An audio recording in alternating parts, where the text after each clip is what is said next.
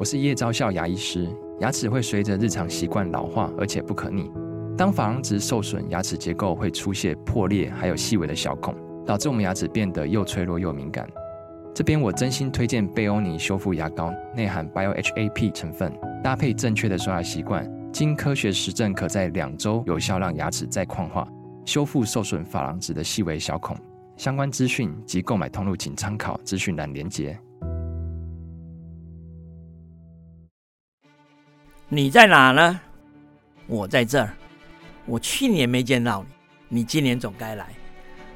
今年是台北艺博的三十年，人生有多少三十？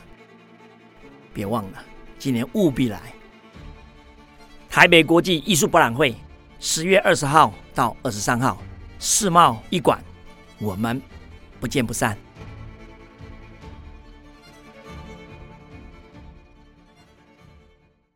本节目由声鲜时采科技出品，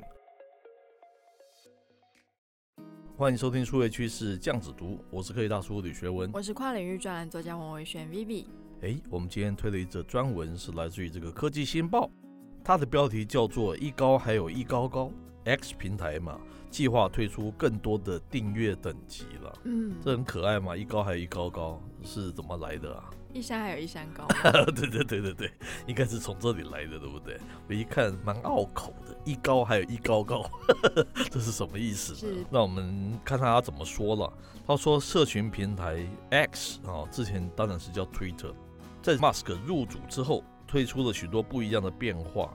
不过，X 可能很快就会提供不止一种的订阅等级哦，不是订阅服务，是不同的订阅等级。现在就有人发现，至少有三个订阅的版本，分别是高级的基本版，再来是高级的标准版，以及是高级的 Plus 版。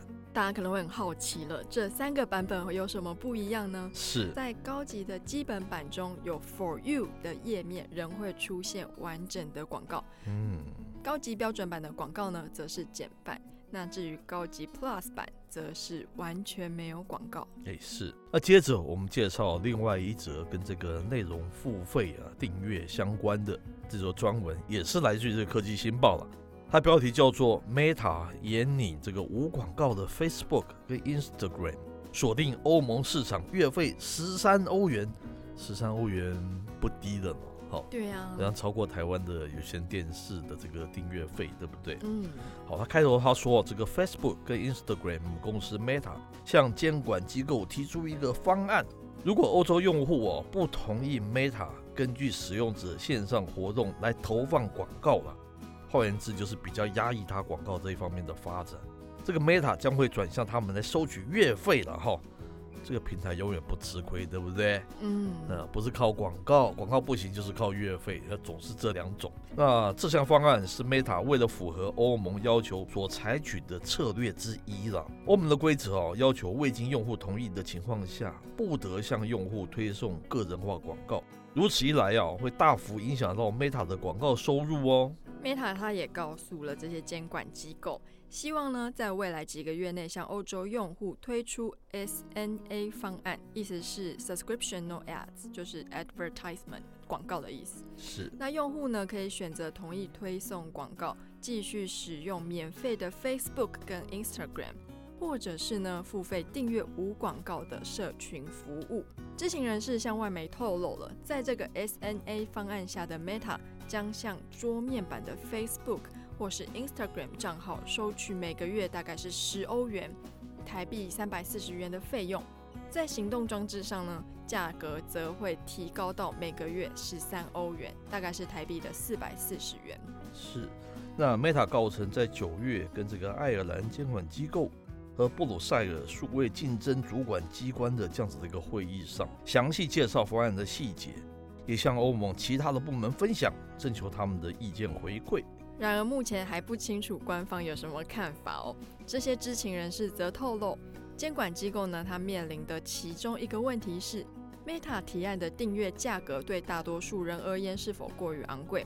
人们普遍会不希望自己被追踪或是分析嘛，以进行广告定位。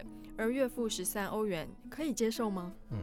那 SNA 的方案若是成真哈，将为 Meta 带来重大的转变了。祖克伯一向坚持，Meta 的核心服务应该是免费提供，并且是支援广告，让不同收入水准的人都能够使用。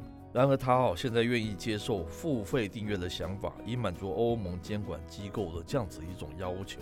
是，那 Meta 这次的提案是为了要符合欧盟监管机构的要求吗？台湾用户呢，即使愿意付费订阅，用来享用这些无广告的 Facebook 跟 Instagram，恐怕是没有机会的哦。不过呢，不少台湾用户会蛮厌恶这些广告带来的干扰，尤其痛恨以投资名义骗取钱财的诈骗广告。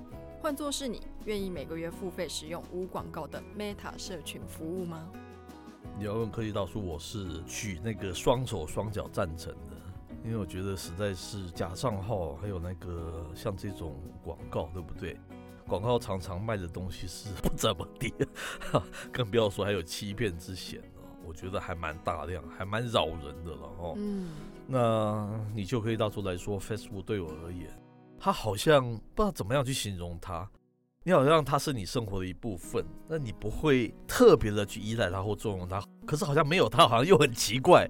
是不是现在有一种这种感觉啊？嗯，可能是有一种长期在使用它所造成一种必须要有他这样子一种感觉嘛，对不对？是，不瞒您说，之前台经院访问我嘛，他就跟我说，他曾经用 email 想要邀访一个台湾蛮大平台的创办人，嗯，可是三个月过去了，就没有回音。哎，他不知道他是不愿意受访，还是没有看 email。是，就后来他用 Facebook 传了一个私人讯息给他，哦，马上就得到回复。他说：“哦，大家的使用习惯上，可能还是在 Facebook 上邀约会比较容易。”哎，这是真的。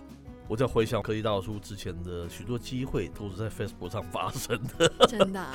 因为你用实名制嘛，人家想找你演讲啊，之前应这个郭总之邀去红海演讲啊，还有进入红海服务啊。都是因为 Facebook 上找到我了哈，也好像也蛮有实质上面的一个用途了嘛，对不对？对。然后我有一次接受专访的时候，他对我的所有经历非常清楚，原因是他就是我 Facebook 里面的好友，是，只是我可能一直没有注意到他。等于是他从研读我的社群的一些 profile，他马上就知道我是干什么，做过什么事情。是。那种种的原因就让我们觉得，你虽然不需要随时用它，但是好像没有它，好像又不太好这样子的一种感觉哈。可是如今它已经泛滥的这些非常充斥的假消息，或是不好的一些广告商品的一些内容了，我自己觉得还蛮讨厌的。要是让我愿意付一些费用，能够停止这些不好的这些广告，我还蛮愿意的啦。是这样子的一种角度哦，真的吗？是，觉得算了。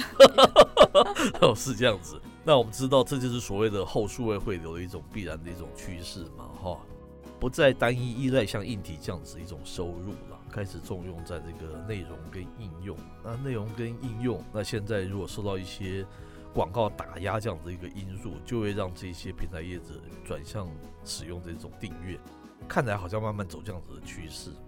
包括马斯克他的 X 跟这个我们看 Meta 都是渐渐走向这个，嘿，他付费还有分三种不同等级的那种付费，好像开始在玩这样子的游戏。我作为内容的创作者，我觉得不是一件坏事吧？哈，哦，是这样子的一个角度。先培养大家的付费订阅内容的习惯，那未来推出订阅服务的时候，可能也会有比较多人愿意买单，因为大家已经开始意识到好内容是需要付费的。哎，没有错，没有错，大概是这样子的观点。所以今天提出这两则这个新闻跟大家分享哦。那以上内容播到这边告一段落，我是科技大叔李学文，我是跨领域专栏作家王伟轩 Vivi，我们下回见喽，拜拜。